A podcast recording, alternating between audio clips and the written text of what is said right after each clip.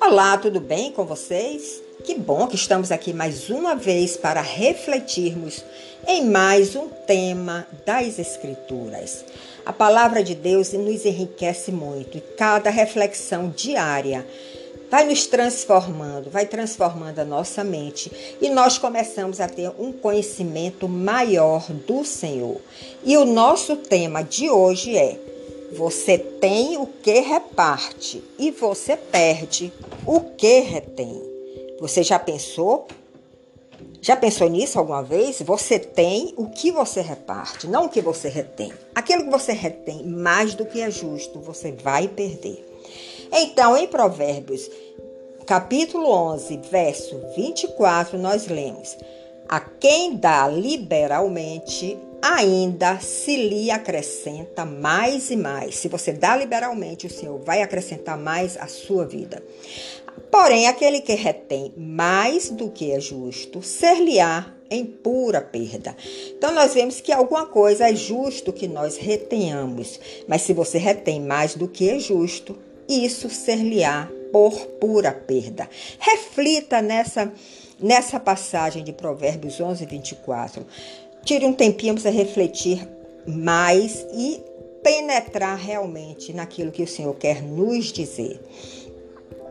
Então, nós vemos que, embora a palavra de Deus seja tão clara, muitas vezes nós temos dificuldade em entender e em praticar.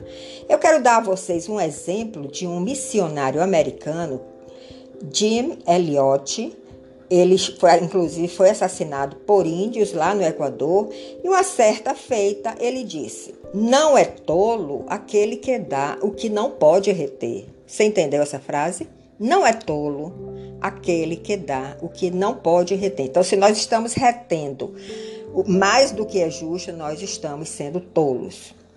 Para ganhar o que não pode perder. Então, não seja tolo em reter mais do que é justo, senão você vai deixar de ganhar aquilo que você não pode perder. Então, nós vemos aí uma relação de causa e efeito. Vamos refletir um pouco naquilo que nós não devemos ou não podemos reter e aquilo que nós não podemos perder. Nós podemos raciocinar esse princípio no âmbito da mordomia dos bens, dos bens materiais, e também no âmbito espiritual, que são as boas novas do Evangelho. Então, analisando primeiro no âmbito material, nós sabemos que a nossa sociedade é avarenta, é gananciosa, é concentradora de renda, acumula muito para si, mais do que precisa, e muitas vezes nega socorro àquele que é aflito, àquele que é necessitado. Mas a palavra de Deus está dizendo: se você retém mais do que é justo, isso lhe será lhe será por pura perda, mas a alma generosa prosperará. Então, um dos é, um dos aspectos para você prosperar, além da sua diligência, do seu trabalho honesto, é você também ter uma alma generosa. Nós também lemos em Provérbios 19, verso 17, diz o seguinte: Ao Senhor empresta o que se compadece do pobre, e ele pagará o seu benefício. Ou seja, se você empresta, se você dá ao pobre, você está emprestando a Deus. Mas você, Deus não vai ser o seu devedor. E Deus não é devedor de ninguém, porque no momento que nós damos ao pobre, estamos emprestando a Deus, Deus, na sua soberania, ele vai lhe abençoar mais e mais pelo fato de você ter dado ao pobre. Então, Deus não é devedor de ninguém, mas se você dá ao pobre, Deus automaticamente irá lhe abençoar por esta ação.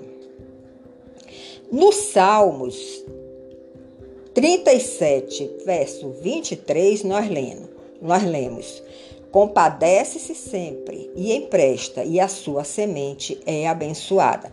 Então, isso aí é uma relação de causa e efeito. Você socorre o aflito, socorre o necessitado, dá ao pobre, e a sua semente será abençoada por Deus, e Ele vai fazer você se prosperar mais ainda. Jesus nos ensinou nas suas bem-aventuranças que aquele que dá é mais bem-aventurado do que aquele que recebe. Então Jesus, ele praticou esta palavra quando aqui esteve. Então uma pessoa bem-aventurada, uma pessoa feliz, é uma pessoa próspera e ele é feliz e próspero porque ele dá mais do que ele recebe.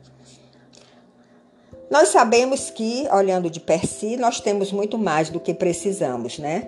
Nós somos felizes com muito menos e a pandemia, agora, esse momento de pandemia, tem nos mostrado isso. Nós conseguimos ser felizes com bem menos. Mas Deus não condena ninguém que tenha, tenha uma fortuna, que tenha uma rede de supermercado, desde quando seja um trabalho lícito, e é o, de, o próprio Deus que está lhe abençoando, abençoando essa pessoa. Abraão, nós temos esse exemplo na Bíblia, ele foi uma pessoa muito rica materialmente falando. Isaac, seu filho, herdou toda a sua herança. Mas Abraão era chamado amigo de Deus, porque ele tinha uma relação muito íntima com Deus. Ele buscava a presença com, com Deus, ele teve experiências com Deus e por isso Deus o abençoou muito. Um outro exemplo que nós temos na Bíblia é de Jó. A Bíblia diz: se você ler o livro de Jó na sua Bíblia, você vai conhecer a história dele e o seu livro começa dizendo assim: que Jó era um homem justo e temente a Deus e que se desviava do mal. E ele foi muito abençoado nos seus bens muito abençoado por Deus. Ele era um homem rico, ele tinha uma família também rica. Mas um determinado momento da sua vida, Deus resolveu colocar a sua mão sobre Jó e permitiu que ele perdesse seus bens, sua família, seus, todos os seus filhos só ficou com a esposa. Ele passou por muito sofrimento físico, mas ele reconheceu: Deus deu, Deus tirou. Louvado seja o nome do Senhor.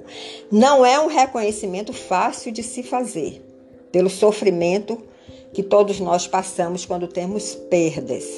Mas nós precisamos estar cada vez mais próximos de Deus para entender que tudo é dele, que nós somos apenas os seus administradores.